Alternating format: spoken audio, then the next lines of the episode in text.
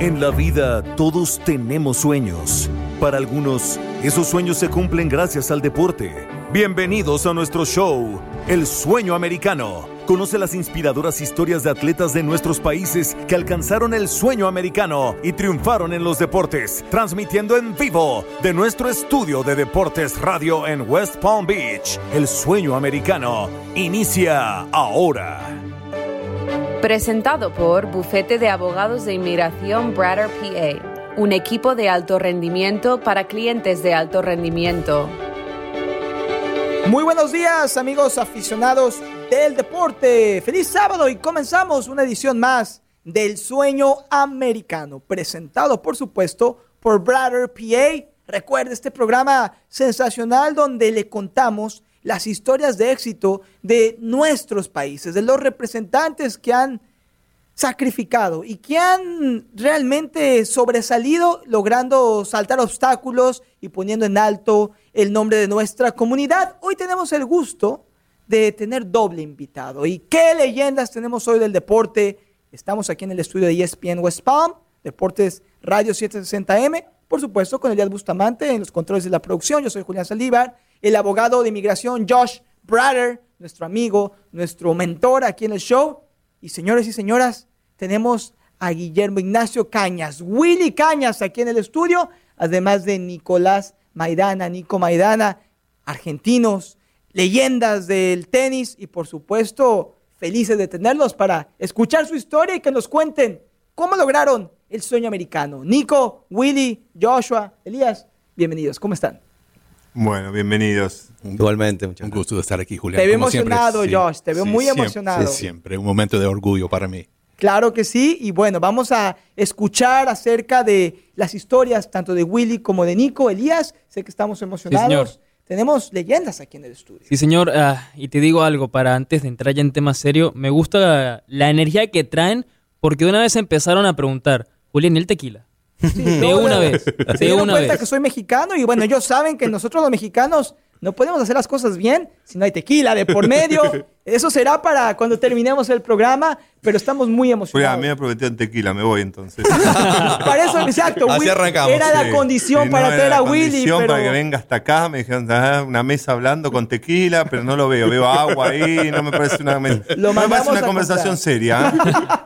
¿eh? claro que sí. Y hablando de conversaciones serias, vamos a hacer un repaso por las carreras tanto de Willy como de Nico, la relación que han forjado, cómo se han apoyado y han aprendido uno del otro para lograr sus sueños profesionales en el deporte y cómo continúan ese legado en el tenis ahora que viven aquí en el sur de la Florida. Y por supuesto, no puede faltar Joshua Brader, que ha jugado un papel fundamental en conseguir ese sueño americano. Vamos a comenzar desde el principio. Elias Señor. Bustamante, preguntándole a Willy sobre todo el inicio. ¿Por qué el tenis? ¿Por qué no otro deporte? ¿Cuándo supiste, Willy, que querías ser tenista profesional?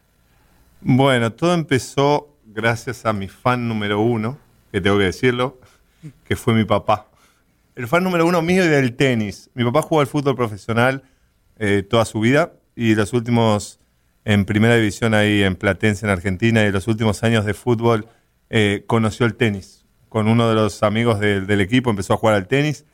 Eh, y nada, fue el primero que a los cinco años me puso una raqueta en la mano. Eh, sigue siendo, bueno, fanático del deporte. Bien. Eh, y empezó así, empezó con una, vamos a decir, como un sueño, más que sueño, como un deporte que a él le encantaba. Eh, también jugué al fútbol al principio. Creo que es casi imposible ser argentino y no, aunque sea haber intentado jugar al fútbol. Eh, pero bueno, creo que creo como a mí me preguntabas, nunca fue un momento que me digas, hoy es el día que elegí ser el jugador de tenis. Muy creo bien. que fueron eh, habiendo decisiones que uno va viendo mucho después de que uno pasa la, la vamos a decir, eh, la vida en sí o la carrera en sí, eh, que va diciendo, uy, mira, esta fue una de las, por ahí de las decisiones que me hizo, eh, que yo tomé y sin saber, por ahí me hizo elegir lo que, lo, lo que fui o, lo- o la carrera que elegí.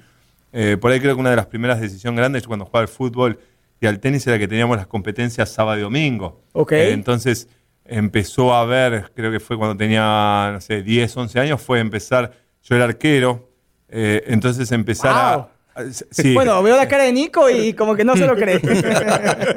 Eh, bueno, el arquero, ¿qué querés? No me dejaban jugar. Eh, Los pies muchos no los, los dominaba. Pero entonces eh, empezó a, a- a pasar que, que al empezar a jugar al tenis sábado y domingo en los torneos y poder seguir un poco más, más adelante, por ahí no llegaba el horario de, jugar. Entonces llegabas a jugar al fútbol ahí ya cuando empezaba, entonces sacaban al que estaba adentro, te metían, hasta que no empezaban más a sacar al que estaba adentro, empezabas a jugar. Entonces en un momento fue la decisión de decir, bueno, ¿qué, eh, voy a seguir jugando al tenis o voy a empezar a jugar al fútbol para poder eh, estar en una de las cosas. Creo que la decisión pasó por mí en decir, bueno, mira, hasta acá jugué al fútbol, ahora quiero jugar a esto, quiero, no quiero jugar más al fútbol, fue porque no, no llego a las dos.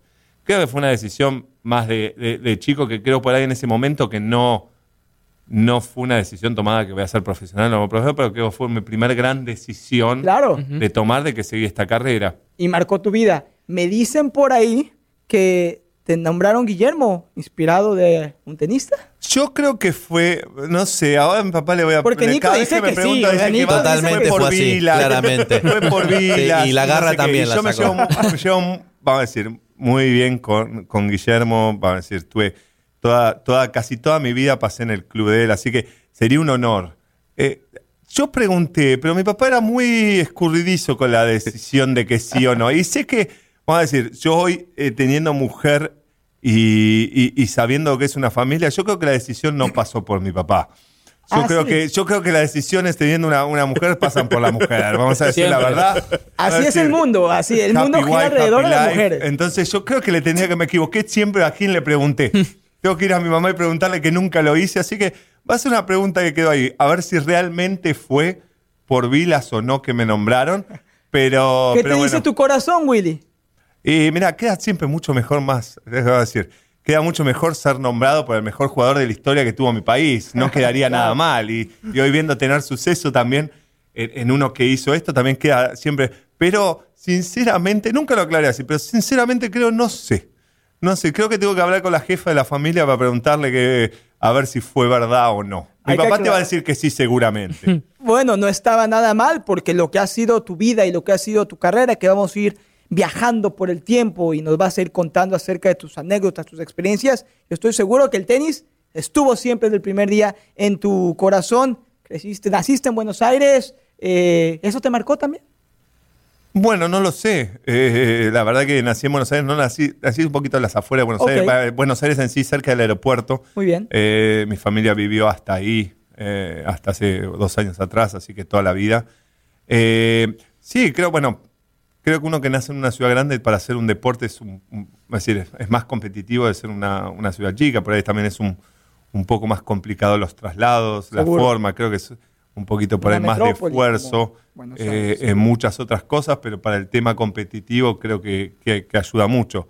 Eh, no sé si fue uno de los, de los puntos, pero bueno, eh, creo que al nivel, decir, nivel competencia, uno estar en una ciudad grande con más jugadores y más cosas siempre ayuda mucho más. Claro, te empuja a ser más competitivo. Vamos con Nico, porque mientras contabas tus orígenes, Willy, yo veía a Nico que sonreía y que se sentía orgulloso de saber ese origen, la, la origin, origin story, como Josh Barry y yo platicamos. Nico, ¿cómo nace tu, tu afición, tu pasión? Sabemos que tú eres un genio del deporte, sabemos que manejas de manera muy atinada lo que es el desarrollo estratégico, lo que es la planeación, lo que es la, mentalez- la fortaleza mental, pero ¿cómo es que Nico Maidana empieza con el tenis? De la misma manera que él, el, el fútbol se superponía el horario con el tenis. Ok.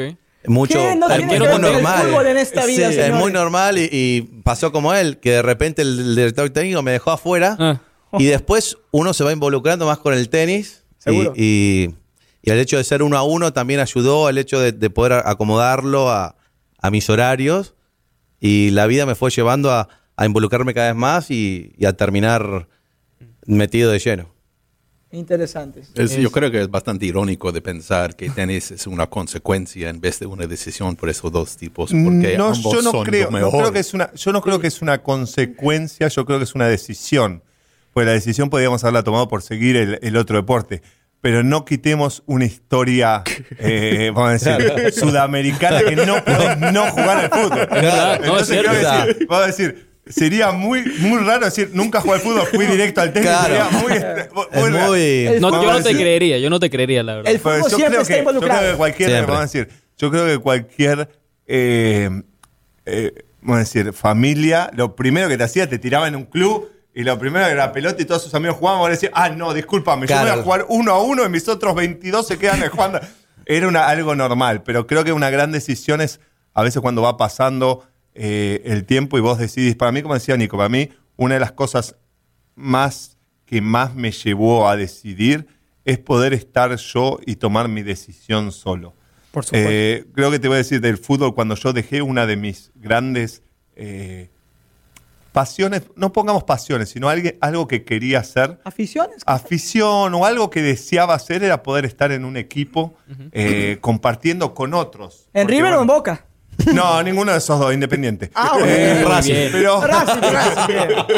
Ay, ya, Pero- ya- ya casi me cierran el micrófono. ¿eh? Claro, Vi la cara de, de Willy cuando le pregunté a River y No. Boca. Y... Entonces, el, pero, va a decir, era una de, de mis grandes cosas de nunca yo haber podido eh, compartir con otros. A mí, para mí, una de las cosas más grandes eran los Juegos Olímpicos, Seguro. porque podía compartir con otros atletas las, vamos a decir, eh, la- los sueños de ellos y que poder compartir una. Yo creo que lo más grande de poder tener un equipo y lo, lo, lo más grande y lo, y lo peor también de equipo, eh, cuando juegas en equipo, es que no es tan dura una derrota. Mismo ellos me decían, los chicos de básquet, cuando estaba Ginóbili, Roberto, todos que estamos en el juego, que la derrota para un equipo de cosas no es tan malo. Los compartís con otros, unos se bajan más. ¿Se otros aprende más de la derrota que del éxito?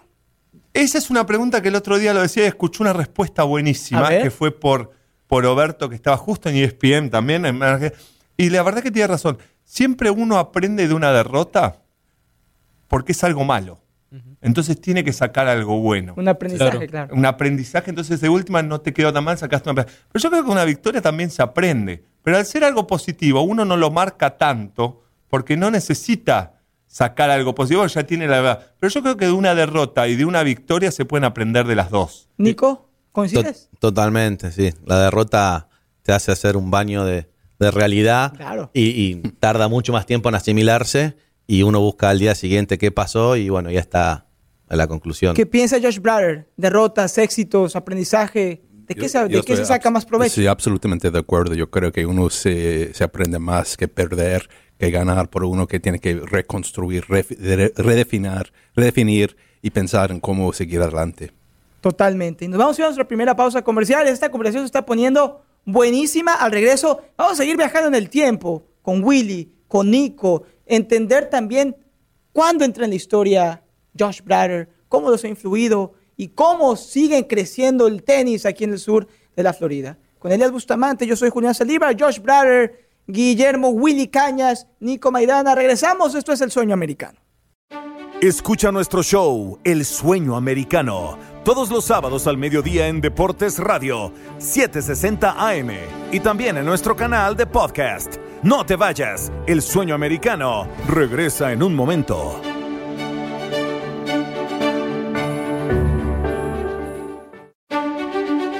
Sigue disfrutando de las historias de éxito de los atletas de nuestros países latinos. Ya estamos de regreso con El Sueño Americano.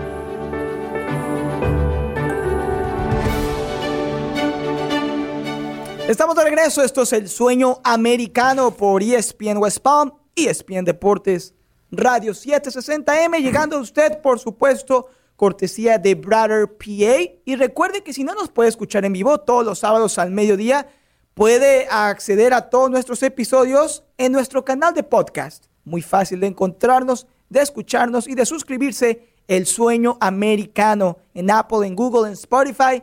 No se pierda este episodio que tenemos con Willy Cañas, con Nico Maidana, además de otras historias sensacionales. Escuchamos los orígenes.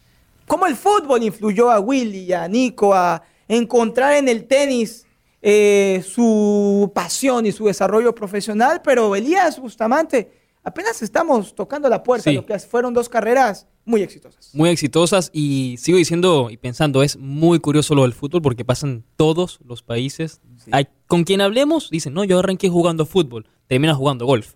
O sea, es una cosa increíble, pero ahora quiero, me gustaría tocar el tema más profesional. Ya ahora cuando ya decides voy a ser profesional y arrancas, fuiste y arrancaste siendo profesional en el 95, entraste en el top 100 unos años después. Ese proceso, y quisiera preguntarle por qué es para los dos. Me imagino que obviamente toma mucho tiempo, mucha preparación mental, física, pero cuando por fin dices, entré en el top 100, dices, es el comienzo de, me costó tanto llegar, ahora falta, pero esa fortaleza mental para decir, llegué y me falta mucho más, porque el tenis es individual, no es un, no es un trabajo como tal en equipo tipo fútbol, quiero decir, porque sé que estás con entrenador y familia, pero mentalmente y físicamente, ¿cómo afrontas ya top 100? Vamos a llegar top 10, top 5. ¿Cómo haces? Bueno, creo que es, parte de una evolución. Yo, como cuando estabas hablando, vos me decís, en un momento vos me dijiste, llegué y ahí me siento y cómo preparo. Yo, y eso es personal, creo que por ahí hay otro, otros eh, deportistas o otros tenistas que lo ven de otra manera. Eh, cuando empecé a jugar, vamos a decir, al tenis en, en mis primeros pasos como profesional, Argentina, y eso fue una después, cuando hablemos, va a ser una de las decisiones grandes por qué estoy en Estados Unidos. Ok. Eh, cuando eh, empezás, eh, vamos a decir, esta carrera o cuando empezás a, a- a ya hacerlo más profesionalmente, digamos, cuando empezás a dejar más cosas, a ceder más tiempos o a, a poner mucho más esfuerzo, eh, siempre tenés el sueño de, de cualquier chico de ser el mejor del mundo. Claro. Vamos a decir, después si te pones a analizar es dificilísimo eh, eh, la meta que cada uno se pone. Pero bueno, creo que es, es el, el gol que cada uno quiere llegar.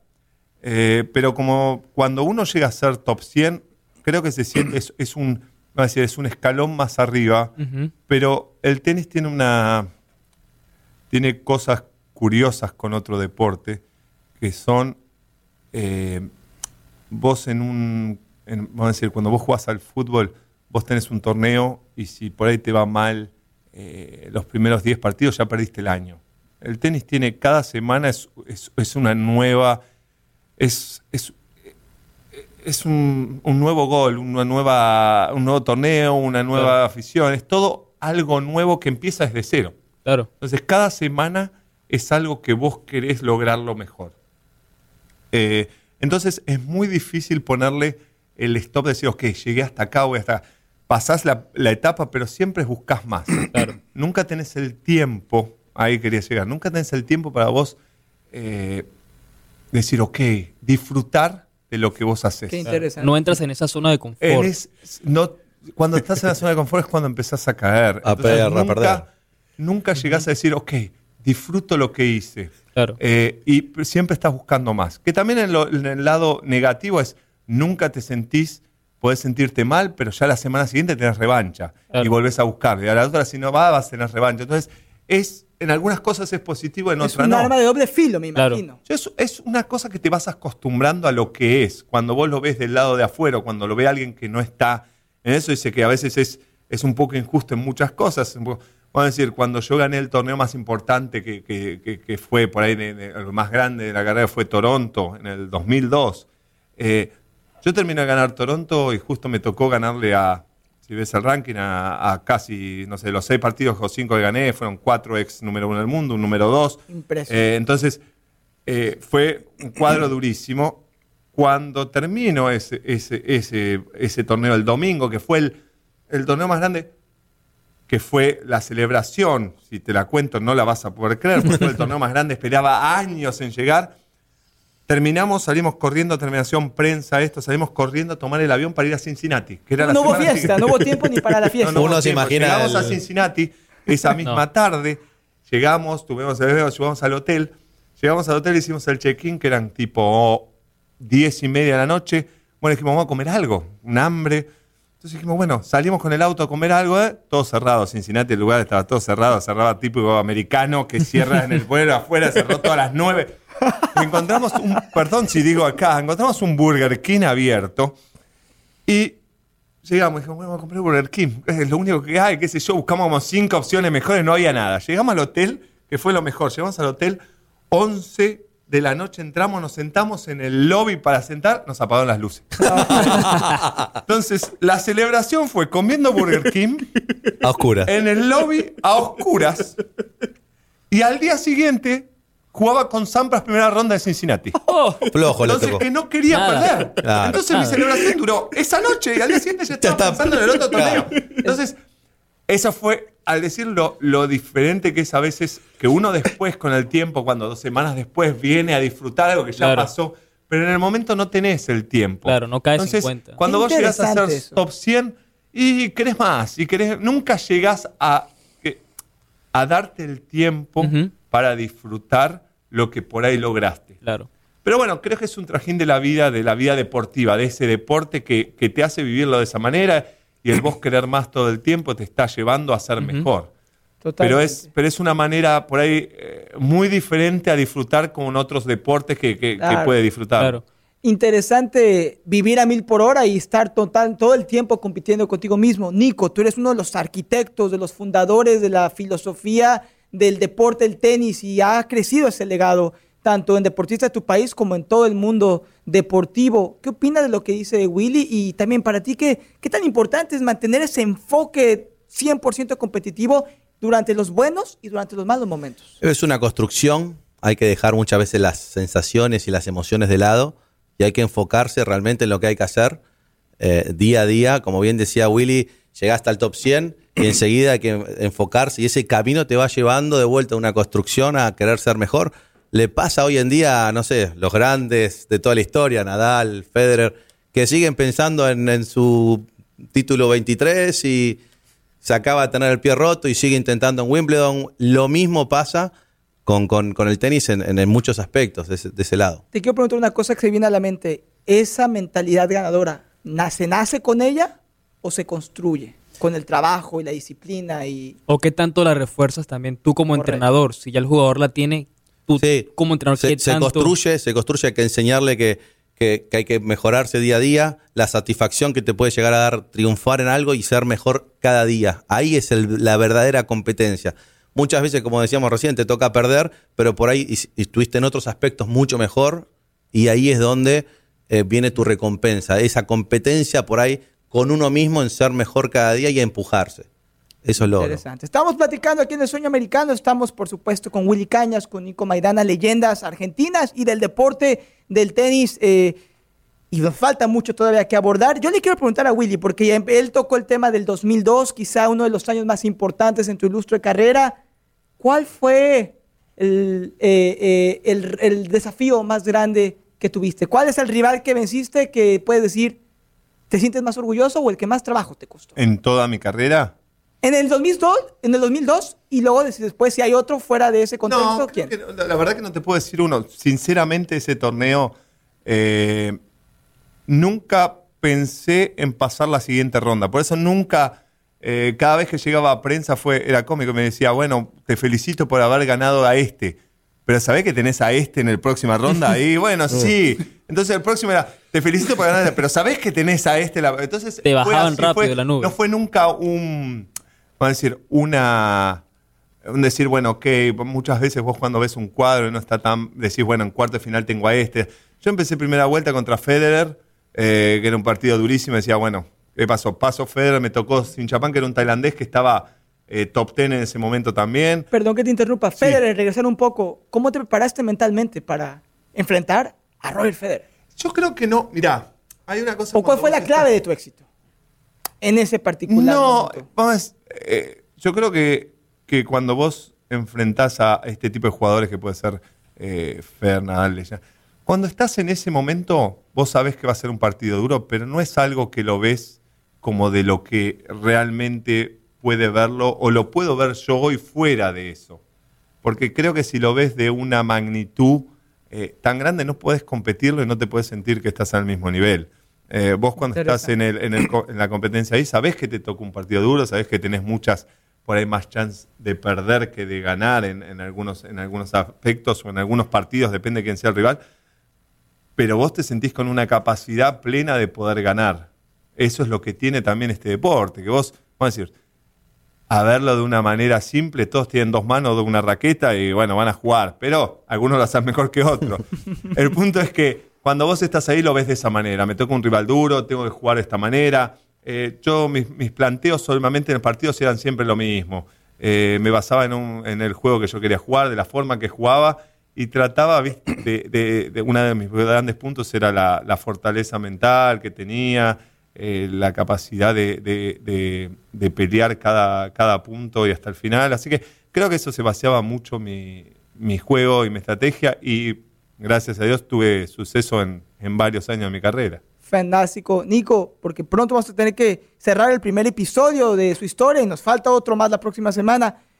Relacionado con lo que platicábamos con eh, Willy sobre ese enfrentamiento, Josh Bradley lo llamó el Mata Gigantes, the, Dra the Dragon Slayer. ¿Qué, qué, qué, ¿Qué, factor es muy importante para, para inculcarle a un tenista cuando va a enfrentar a una leyenda, cuando va a enfrentar a uno que es en teoría favorito a derrotarlo?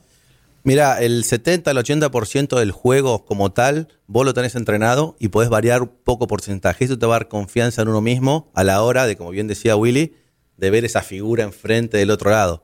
Te enfocás en hacer ese 80% lo mejor que puedas y tratás de ajustar tu 20% para sacar algún rédito extra. Ok. Eso es el, el, la base. Y obviamente pelear con actitud hasta la última pelota y mantenerse en ese plan. Porque en el momento que llegás a la actuación, al, partido en sí, no puedes andar cambiando. Tenés que ir con lo entrenado y tenés que, hacerlo lo mejor posible para, achicar la capacidad de error y con ese 20 o 30% dar ese zarpazo al, al, al grandote. Espectacular para cerrar. Josh Brader, tienes una relación muy cercana, una confianza y lo vamos a hablar más en nuestro siguiente episodio del Sueño Americano. ¿Qué quieres agregar a esta historia que estamos empezando a, a, redescubrir? Sí, estoy pensando en eso porque ¿qué es lo que puedo añadir a las palabras de Willy Cañas?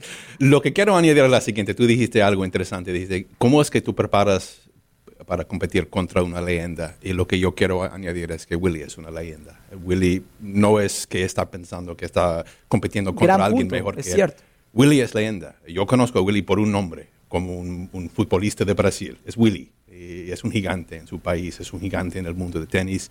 El arquitecto está aquí a mi lado y para mí yo voy a quedar aquí en silencio porque no hay más que puedo añadir.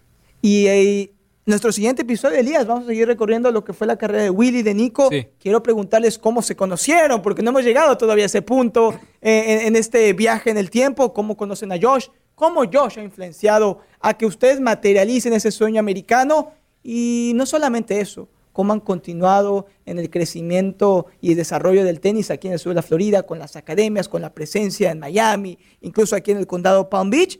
Además que le vamos a preguntar, Elías, a Willy y a Nico, si prefieren a Messi o a Maradona, si prefieren, ¿quién va a ganar México-Argentina en el Mundial? Se vienen cosas muy interesantes, así que los invitamos a que nos acompañen el próximo sábado, también en el podcast aquí en El Sueño Americano, continuaremos la historia de Nico Maidana y por supuesto de Willy Cañas.